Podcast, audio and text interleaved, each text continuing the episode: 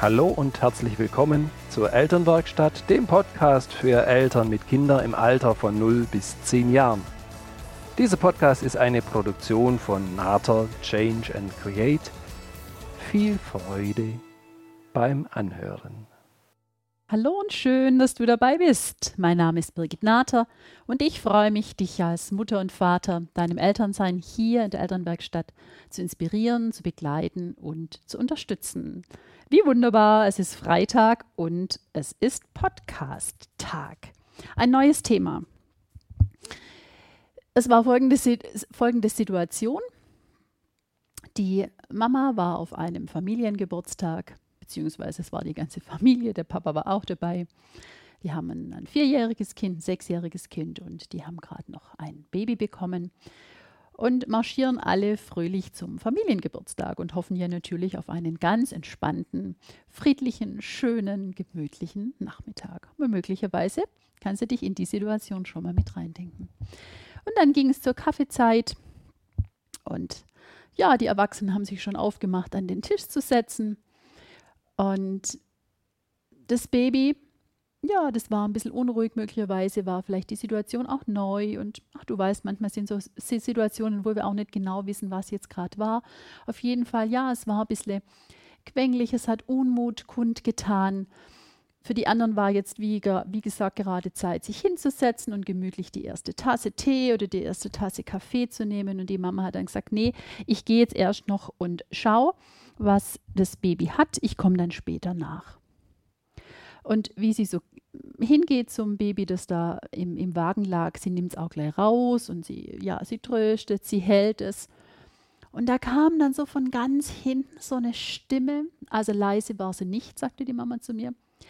Ja, sag mal, du fängst jetzt schon damit an? Also du verwöhnst sie ja jetzt schon wieder sehr. Und die Mama wusste erst gar nicht, um was geht es denn? Und möglicherweise kennst du diese Situation, dass Menschen zu dir sagen, also du verwöhnst dein Kind aber sehr. Und heute würde ich ganz gern mit dir gemeinsam dieses Thema Verwöhnen mal anschauen. Was ist denn das, was da dahinter steckt und was ist das, was, was es braucht, damit es ja eine Leichtigkeit kriegt, dieses Thema? Und der eine oder andere, wenn er sich jetzt, ähm, denk mal geschwind an Kindern, die du erlebst, wo du vielleicht dieses Wort verwöhnen auch schon mit benutzt hast in der Beobachtung, sodass wir so dieses Gefühl haben, dass ein verwöhntes Kind, das ist wirklich manchmal ein richtig unausstehliches ein unausstehliches Wesen.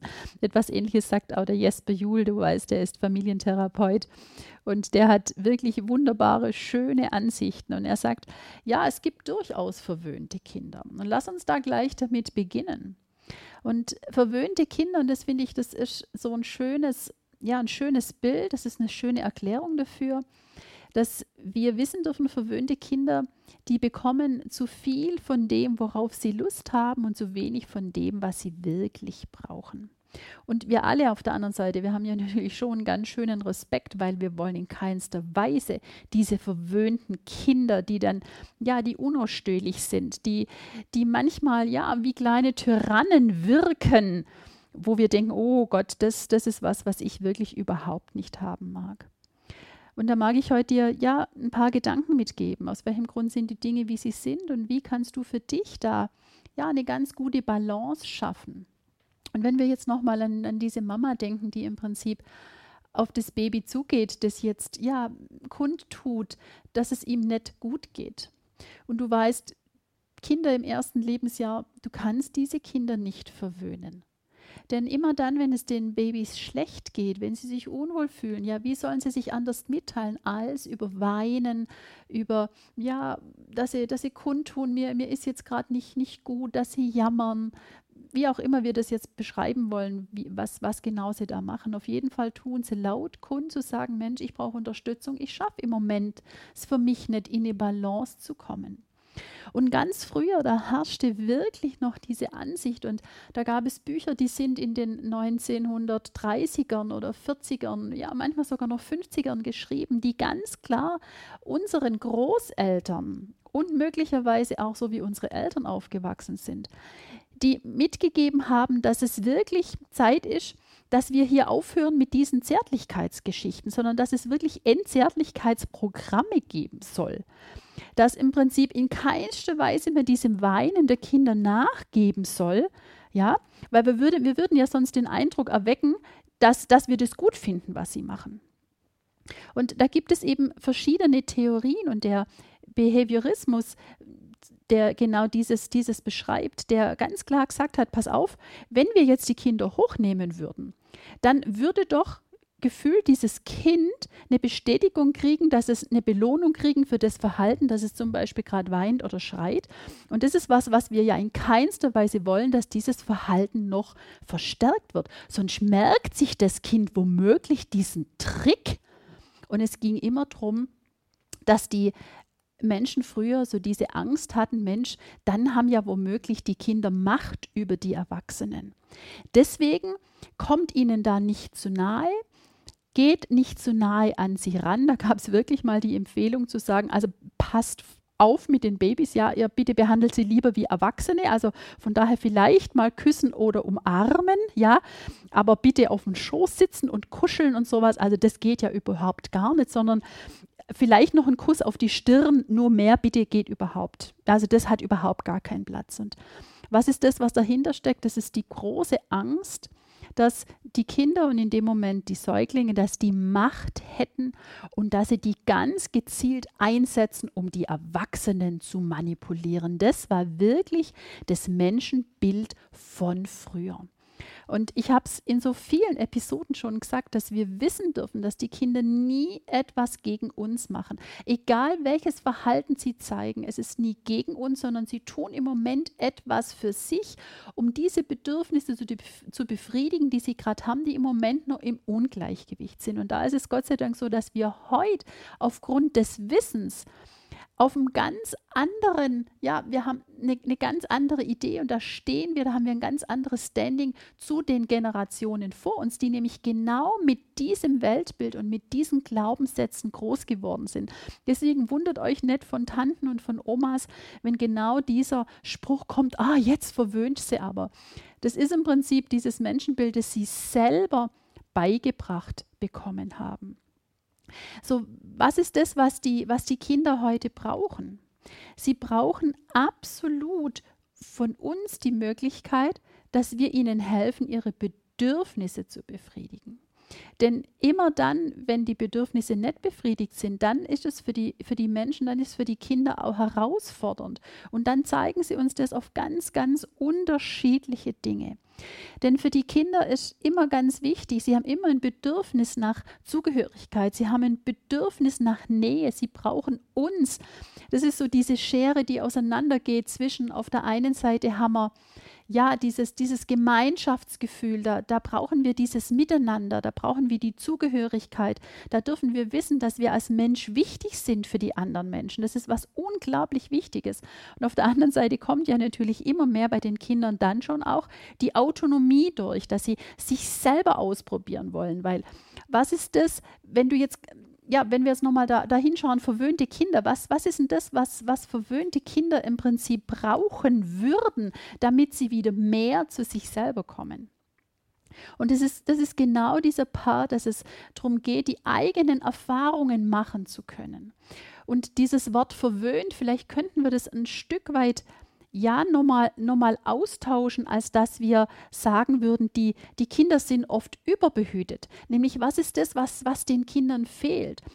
Und da mag ich gern diese Unterscheidung haben, dass ich sage, so diese Ver Verwöhnung, wann, wann fängt denn diese Verwöhnung an? Und für mich ist, ein, ist es ein Stück weit der Part, wenn wir den Kindern all die Dinge abnehmen, die sie schon selber tun können, dass wir sie gefühlt unmündig damit machen, dass wir sie abhängig machen von uns, dass wir ihnen signalisieren, du, nee, also du kannst deinen Schuh noch nicht zumachen, den mache ich dir jetzt zu. Oder die Jacke anziehen, nee, nee, du, das, das, das mache ich dir oder wenn wir im Prinzip sie wirklich füttern, bis sie zwei, vier, fünf Jahre alt sind, dass wir ihnen das Essen klein schneiden, dass wir egal was, den Schulranzen zumachen, dass wir die Hausaufgaben kon kontrollieren, dass wir noch hier und da mit dabei sein wollen. Dass all diese Dinge dazu führen, dass die Kinder unselbstständig werden, dass sie dann ja natürlich in eine Abhängigkeit kommen zu uns. Und diese Abhängigkeit zeigen sie oft sehr laut, weil sie keine andere Idee haben, wie sie da mit ihren Bedürfnissen umgehen können. Und deswegen, du darfst wissen, im ersten Lebensjahr, es gibt kein zu viel an Liebe. Es gibt kein zu viel an, du zeigst deinem Kind ganz klar, dass ich für dich da bin, weil dein Kind noch in keinster Weise die Fähigkeiten und Fertigkeiten mitgebracht hat, für sich selber einzustehen. Es braucht dich, ansonsten würde es nicht überleben können. Und diese emotionale Sicherheit, die ist so wichtig, weil aus diesem emotionalen Feld, aus diesem großen emotionalen Fass, da greifen die Kinder, wenn sie nach dem ersten Lebensjahr sind, da greifen die rein und dann gibt es Situationen, ne, du weißt, ich habe es gerade gesagt, die Autonomie, sie wollen die Autonomie leben, gleichzeitig haben sie die Fertigkeiten nicht. Das heißt, sie wollen sich ausprobieren und deswegen ist es so schön, dass du ihnen erlaubst, die eigenen Erfahrungen zu machen. Ja, mal hinzufallen und wieder aufzustehen und wieder hinzufallen und wieder aufzustehen. Ja, genau so ist es. Was wäre die Alternative? Du gehst nicht mehr mit ihnen in den Garten.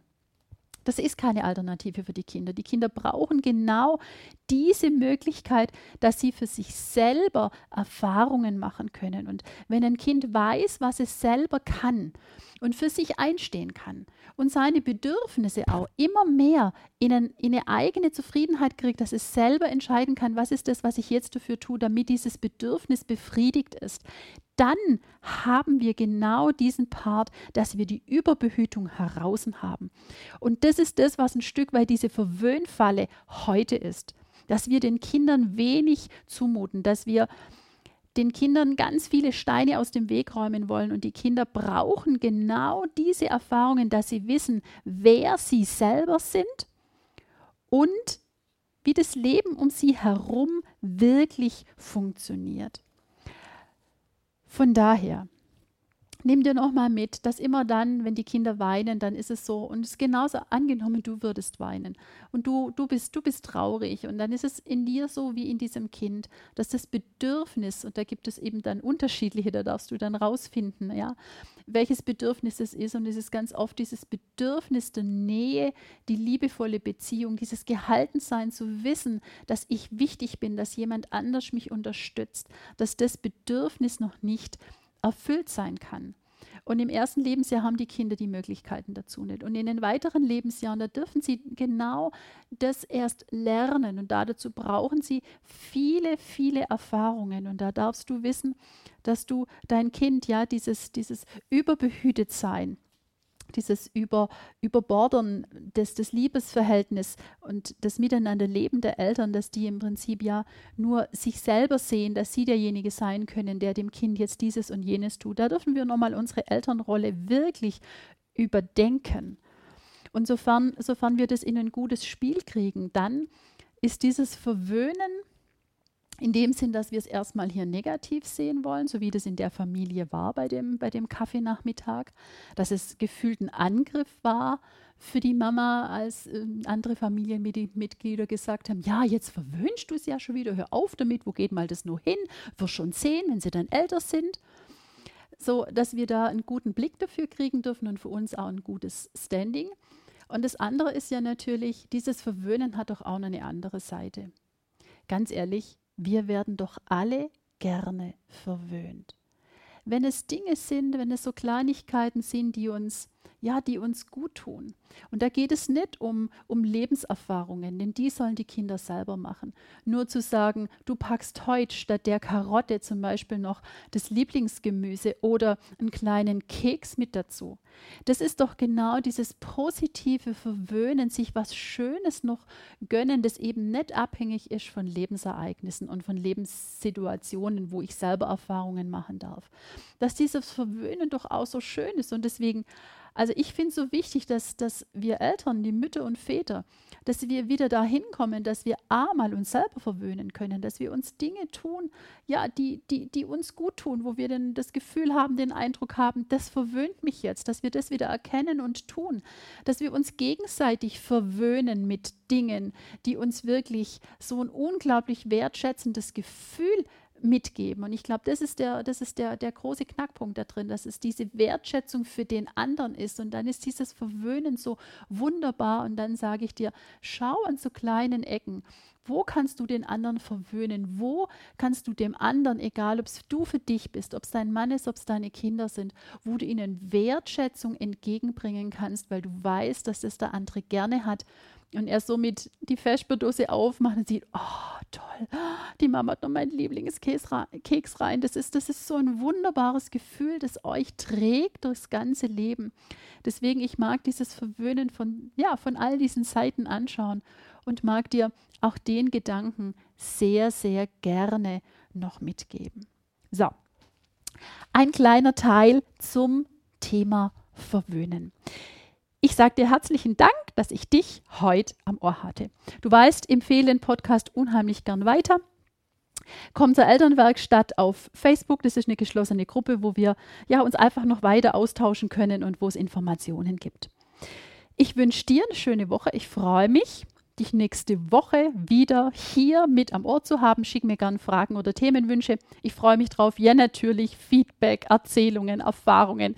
Hau rein, schreib mir eine E-Mail. Steht alles in den Show Notes, woran du dann oder wohin du deine Geschichten schicken kannst.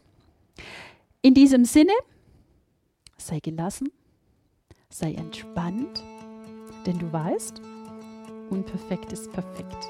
Liebe Grüße, Deine Birgit.